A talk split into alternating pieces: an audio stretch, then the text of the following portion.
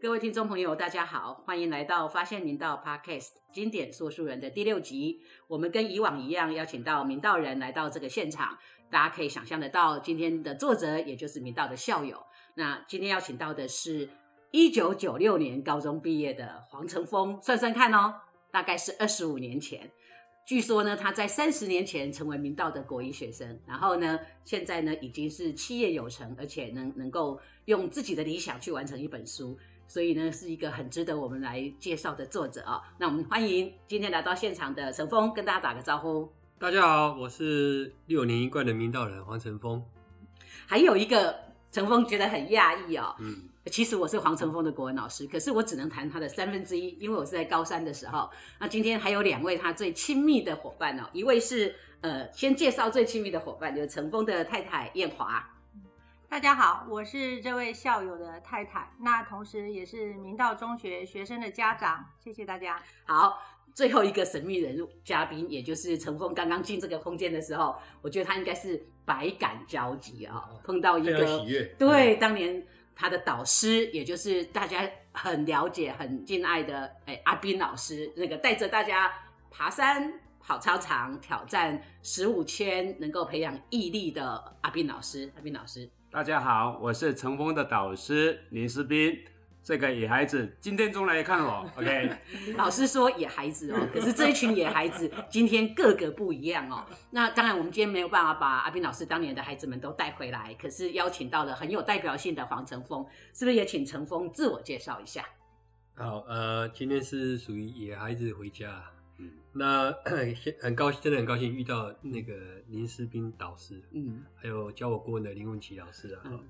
那呃我是民国七十九年进入明道的，当时叫应该叫初中了，对，叫初中，对，对，现在还可以讲出初中，你看，够了，够了。然后八十二年，呃，当时明道也是我们鼓励我们去考上台中一中，是，嗯嗯，好，然后我们非常。爱校再回来明道，所以也是六年一贯了哈。那我非常荣幸，我的导师是林世斌老师，所以我现在如果教我儿子女儿数学，嗯，我都想到他以前教我数学的画面。那今天没有想到会看到，呃，可以在这边跟老师一起录，所以非常的荣幸哈。那我的儿子现在也在明道念国三，所以我也希望他有机会在六年一贯在明道培养这样。谢谢大家。我每次听到六年一贯，我都觉得很感动，因为有像阿斌老师这样的老师，然后就会让很多的孩子，还有他的孩子，都会希望在这个校园中有六年中学的学习。因为我们一直都说中学对一个人的养成很重要哦。阿斌老师觉得怎么样？哎，这个孩子的话，其实他很多元，嗯，而且很有冲劲啊。所以说，这里的野孩子到社会上，不见得会变成野孩子，嗯，都在各个单位。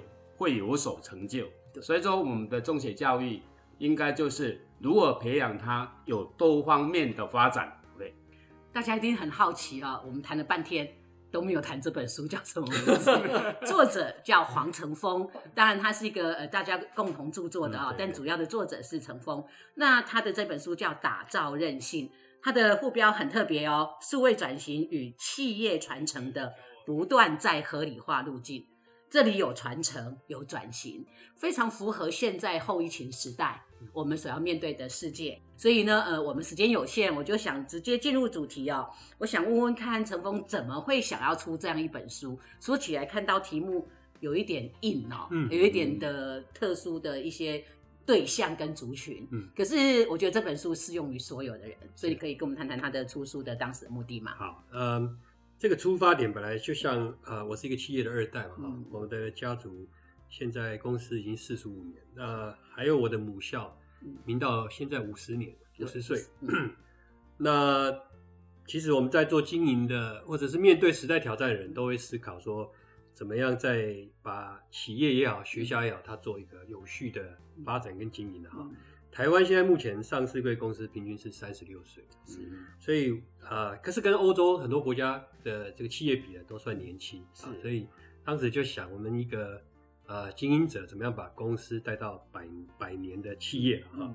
那同时我们每天哈，就是像刚刚老师说，我们在外面啊野孩子在外面，但其实每天要面对很多的挑战啊、不管现在各位同学或者听众可能听到数位转型啦、元宇宙啦、是，呃近零近零减碳了、啊嗯。等等啊，那么常常我们在每天遇到新的议题，那我们作为一个经营者，又要怎么去看这些新的议题？是，所以当时就想说，哎，有没有一个更更长远啊、更宏观的观点来看嗯。企业或者经营者啊，呃，或者像学校，如果来面对这个接班转型、数位转型啊，所以有一个机缘，就刚好跟以前台大商研所的两个年轻教授，是，那他们就来了一个天地人的组合了。我常常说天地人，就说嗯。老师在这个天上，我们就是在地上接地气的企业家，对，我那时候说这是一个天地人的嗯。的结合，那嗯。那所以就他们也想接接地气，所以就合作写这么一本书。那我嗯当然一边带老师们拜访实际的企业，但同时我也在跟他们取经，大概就这样一个原因，成就这本造就这本书。哎，我觉得这个很难得哦。我们在教学的现场都希望理论跟实物是能够合一的。对，那这本书应该就是天地人哦。所谓的天地人，其实既有理论，那当然也有非常实际的实物，但最重要的是经营者在其中。是，我觉得这是一个还蛮重要的哦。那呃，接下来当然想请陈峰也来谈谈看，那这样的一本书啊，你觉得它最大的特色是什么？是这个秀如刚副校长讲说，哎，这本书名字有点硬，对，因为因为其实你仔细看它组合了三个嗯。keyword，、一个就是韧性，嗯。然后再来就是数位跟传承。嗯。那所以这这个三个 keyword 的结合，可以说就是这本书的特色是啊，因为呃我们其实要讲的是说企业的事业的经营哈，嗯，它最重要是要在长期就人跟事不断的进行合理化。是我想明道的这五十年过程也会不断的去改造人啊、嗯事，让合理化，让自己可以在不同时代茁壮。所以在这个观点下呢，我们谈的事情，在这个现代谈的就是数位转型。对啊那不管是我们企业面对于客户端的数位，还是面对于我们工厂经营的数位啊，这个就是我们讨论的事。嗯那人呢？人就是谈像我这样的二代的企业传承啊，其实也不是只有家族的要传承，嗯事业啊，专业经理人也都要传承。那么人就是在传承，可是最后我们很有趣的把它收纳在说要看穿这件事情，最后就是你要建立企业的韧性，所以我们就说打造韧性。嗯所以把这三个词组合在一起，我想是这本书一个很大的特色。特色哈。对，冰老师我也想问一下，因为刚刚陈朋友特别提到这本书要在写作的过程中有特别提到，希望能够有一个宽广的视野，然后希望有一个长远是。宽广跟长远应该是现在我们在带中学生还蛮重要的一种师长嗯期待能够塑造出来的孩子的特质，对不对？其实，其实这个讲，这个带学生的过程当中，我觉得说讲，这个我们应该让他啊、远离山西，嗯。然后带到山林去，原始的山林去，嗯然后啊、让他们体验山林，啊、山林里面有困难的地形，有崩塌的地形，嗯这个都是能够加速他们成长的。啊，山林里面你可以望得更远，嗯嗯，所以说也可以吸到很多的能量。嗯我觉得说这样的培养小孩子就更有韧性一点，嗯哎，而而且更有毅力。所以说我很喜欢投入这种山林教育的工作。那跟这这本书很像的，就是在打造韧性。嗯 OK，哎，不愧是阿斌老师的学生。对，，因为我的韧性是对，老师原来你的韧性就当年就已经打造了。哦。二十五年前培养的。是，可见得这个韧性哦，不管在当年还是在现在，都是很需要的，嗯。尤其是在这种后疫情时代哦，尤其是在整个数位竞争的时代，我觉得年轻的学生如果能够早一点能够看到书里面所讲的一些重要概念哦，我觉得对他们应该是有启发。那当然了，接下来时间的关系，只能请陈峰就是简单的介绍几个你觉得比较特别的章节。你觉得这里面要呈现的一些比较重要的概念，让我们的学弟学妹或者我们的学弟学妹的家长们，其实都可以一起来共读这本书。我想在这本书呢，呃，我刚刚讲三个 key word 嘛，哈所以当然不管是嗯啊、明道的甚至老师啊，或者是家长啊，他或者是学生，你对于数位有嗯兴趣或者在研究的人，那当然我建议你会去看本书的第二章、第三章哈。是，那如果这个明道很多优秀的企业二代也在我们明道里面念，嗯所以这个二代同学，你可以看看第五章在讲的就是企业的传承哈，对，包括我们台台中最有名的台中经济的是三代传承的故事。嗯，那当然对更大众而言呢，我当然推荐大家去读我们的第六章。嗯，那他谈的就是韧性六力的修炼了哈。是那这个我想就是我们不管是企业面、嗯个人面，嗯我觉得这都是每天要面对的。嗯那里面谈几个重点了哈，就是谈到这个嗯被动韧性跟嗯能动韧性嘛哈。嗯那举了一些故事，也许大家有空可以参考看看啊。嗯是那韧性六力也是另外一个第六章的精华啊。是我们谈到的全览力、连结力、穿越力、更新力、嗯开创力、警醒力啊。那嗯也都举了个别一些故事在里面。是啊。总总之，这个推荐大家也许可以在第六章多多去琢磨。对，大家记得了吗？第二章、第三章、第五章，还有第六章，第对不对？尤其是第六章里面的 六力讲完这。好像要考试，对画重点。哎，这个六力很重要哦。刚刚学长哦，他点出了六力，可他没有告诉各位这六力是哪些。因为凡事啊、要自己去亲身阅读，你才能够真正知道。那我自己读过这本书，我真的觉得这六力对现在的年轻学生是很重要的，是很有帮助的哦。那但是作为一个企业家啊，刚刚也提到的阿斌老师他带学生的角度，他希望学生能够有开阔的视野，能够走得长远。那证明哦，其实，在二十五年前，你们就已经受到这样的熏陶了。那你来回顾你的学生时代啊，你觉得以现在的学生来看呢、你自己也是家长嘛，我们都在谈软实力，你觉得现在的学生应该具备哪些软实力？